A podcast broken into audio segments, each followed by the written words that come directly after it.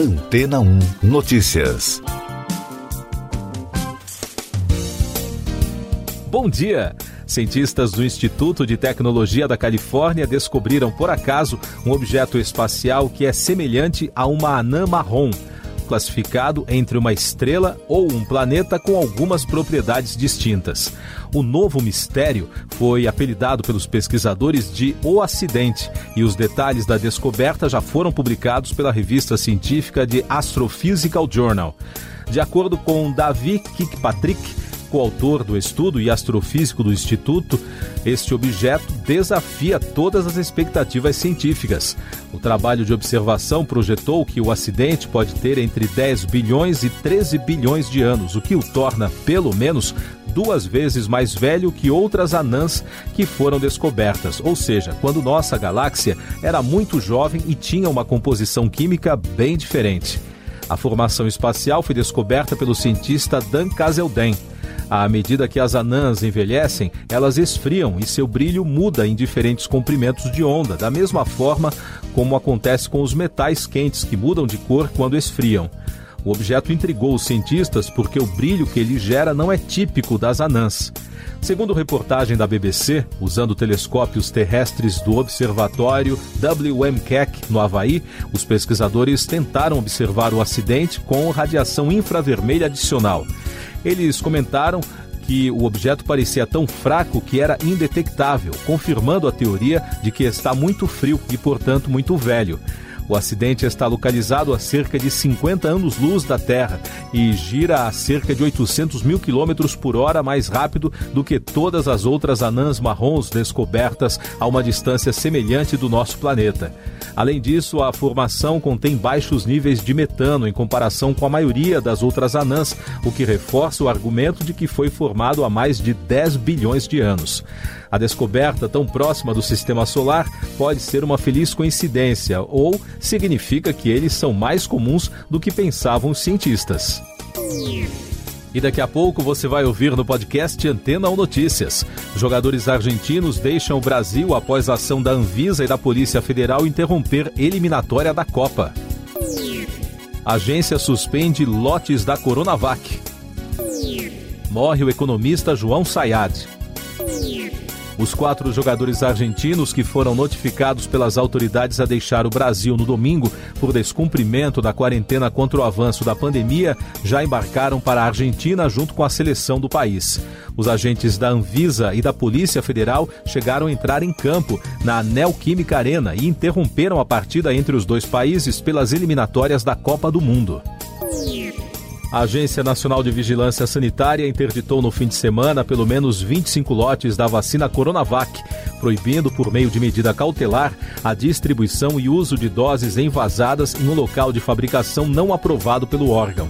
Em nota, o Instituto Butantan disse que a medida da Anvisa não deve causar alarmismo e que o próprio instituto alertou a agência por precaução. Morreu no domingo, aos 75 anos, o economista João Sayad, em decorrência de complicações de um câncer. Ele estava internado desde o dia 30 de agosto no Hospital Sírio-Libanês em São Paulo para tratamento. Além de uma longa carreira acadêmica, Sayad ocupou diversos cargos públicos e em instituições ligadas à educação e à economia desde os anos 1970. Essas e outras notícias você ouve aqui na Antena 1. Oferecimento Água Rocha Branca.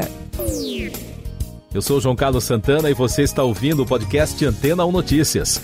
O presidente nacional do PTB, Roberto Jefferson, foi hospitalizado no fim de semana no Hospital Samaritano da Barra da Tijuca, no Rio de Janeiro. A saída do político foi autorizada após uma decisão do ministro Alexandre de Moraes do Supremo Tribunal Federal.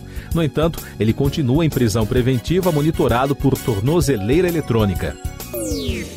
Mais destaques nacionais: a Câmara de Controle Externo da Atividade Policial e o Sistema Prisional do Ministério Público Federal divulgaram uma nota no fim de semana. O comunicado pede para que os integrantes dos órgãos de segurança pública mantenham a plena obediência à Carta Magna, às leis e ao regime democrático nas manifestações marcadas para os dias 7 e 12 de setembro. Os dados da pandemia no Brasil mostram que o país registrou 257 mortes por Covid-19 no domingo e soma agora 583.570 óbitos desde o início da crise.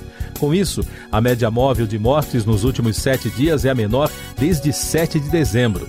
Em casos confirmados, o país totaliza 20 milhões e 800 mil diagnósticos desde o início da crise, com mais de 9 mil infecções em 24 horas. E o balanço da vacinação contra a doença aponta que a população que está totalmente imunizada está em 31,46%. São mais de 201 milhões e 400 mil doses aplicadas até agora a pandemia pelo mundo. Uma pesquisa do Instituto Euromedia Research, publicada no jornal La Stampa, apontou que pouco mais de 75% dos italianos são a favor da exigência do passaporte da vacina no transporte público. A medida adotada em 1 de setembro pede para que os passageiros de trens, ônibus de longa distância, aviões e navios apresentem um documento para atestar que estão vacinados. O Peru encerrou a suspensão dos voos do Brasil e da Índia, em vigor há mais de quatro meses, no âmbito da emergência sanitária da pandemia de Covid-19. A decisão terá validade até 19 de setembro, segundo a norma que liberou os dois países pela primeira vez desde a última prorrogação da medida. Mais destaques internacionais: na Guiné, soldados amotinados que participaram de um levante em Conac, na capital, dissolveram o governo e anunciaram que a constituição do país não é mais válida. O assessor do presidente Alfa Conde disse à CNN que Conde está preso e que um golpe ocorreu no país da África Ocidental. Na Índia, centenas de milhares de produtores agrícolas fizeram uma manifestação no estado de Uttar Pradesh. O protesto foi contra uma reforma que o primeiro-ministro Narendra Modi promoveu. Segundo projeções da polícia, foram mais de 500 mil manifestantes na cidade de Muzaffarganar. A Casa Branca informou no fim de semana que o presidente dos Estados Unidos, Joe Biden, visitará no próximo sábado, dia 11 de setembro, os três locais dos atentados ocorridos há 20 anos. Segundo o comunicado, o presidente e esposa querem honrar e homenagear as vidas perdidas. Equipes de resgate da França buscam por brasileiros que sumiram no Oceano Atlântico na costa da Guiana Francesa, depois do naufrágio de uma embarcação ilegal. O barco saiu de Oiapoque, a 590 quilômetros de Macapá, em 28 de agosto, com destino a Cayena, na capital do território francês. Pelo menos 24 pessoas estavam a bordo. A crise hídrica. O rio Meia Ponte está no nível mínimo estabelecido pelo plano de racionamento para a implantação do rodízio na Grande Goiânia. Segundo a Secretaria do Meio Ambiente, já são 82 dias sem chuva na cabeceira e a vazão média está em 2.700 litros por segundo. O mínimo é de 2 mil litros por segundo. No Paraná, um projeto foi criado pela Prefeitura de Cascavel para incentivar a economia de água. A proposta oferece, por meio de uma parceria com a Companhia de Saneamento do Paraná e a Companhia Paranaense de Energia, um desconto no Imposto Predial e Territorial Urbano de 2022 para as famílias que economizarem água nos próximos quatro meses. Destaques do noticiário econômico: o Prêmio Nobel de Economia, Joseph Stiglitz, afirmou que a União Europeia demorou para colocar em prática um plano de recuperação econômica. Em entrevista no fim de semana à agência France Press, o economista disse que o bloco econômico deveria ter adotado um dispositivo desde a crise da dívida em 2010 e advertiu sobre o possível retorno de uma política de austeridade. No Brasil, o Ministério da Agricultura confirmou dois casos do mal da vaca louca em frigoríficos de Nova Canaã do Norte, no Mato Grosso, e de Belo Horizonte, em Minas Gerais. Com isso, o governo decidiu pela suspensão das exportações de carne bovina para a China, seguindo o protocolo sanitário firmado entre os dois países. Algumas informações sobre a crise no Afeganistão. O secretário-geral das Nações Unidas, Antônio Guterres, convocou os países para uma conferência sobre ajuda ao território afegão. O evento está marcado para o próximo dia 13 em Genebra. Segundo o porta-voz da ONU, Stephanie Dujarric, o país enfrenta uma catástrofe humanitária iminente. A aérea Ariana Afghan Airlines retomou os voos no Afeganistão entre Cabul e três cidades provinciais no fim de semana. Segundo a companhia aérea, a volta das operações ocorreu após uma equipe técnica do Catar reabrir o aeroporto da capital para auxílios humanitários e serviços domésticos. Duas cineastas afegãs pediram solidariedade ao mundo durante o Festival de Cinema de Veneza no fim de semana. De acordo com Sara Karimi, a primeira chefe da Organização do Cinema Afegão, em apenas duas semanas, as figuras mais brilhantes do país partiram. Já a cineasta Sara Mani, diretora do documentário A Thousand Girls Like Me, afirmou que os talibãs estão destruindo os instrumentos de música e os estudantes estão se escondendo. Último destaque do podcast Antena 1 Notícias, edição desta segunda-feira, 6 de setembro.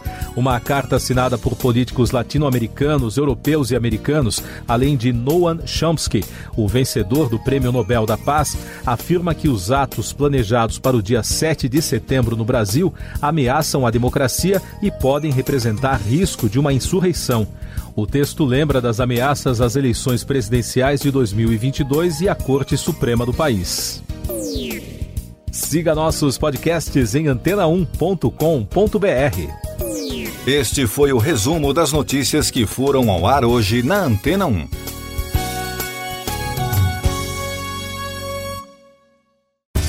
Depois de tanto conteúdo legal, que tal se hidratar com água rocha branca?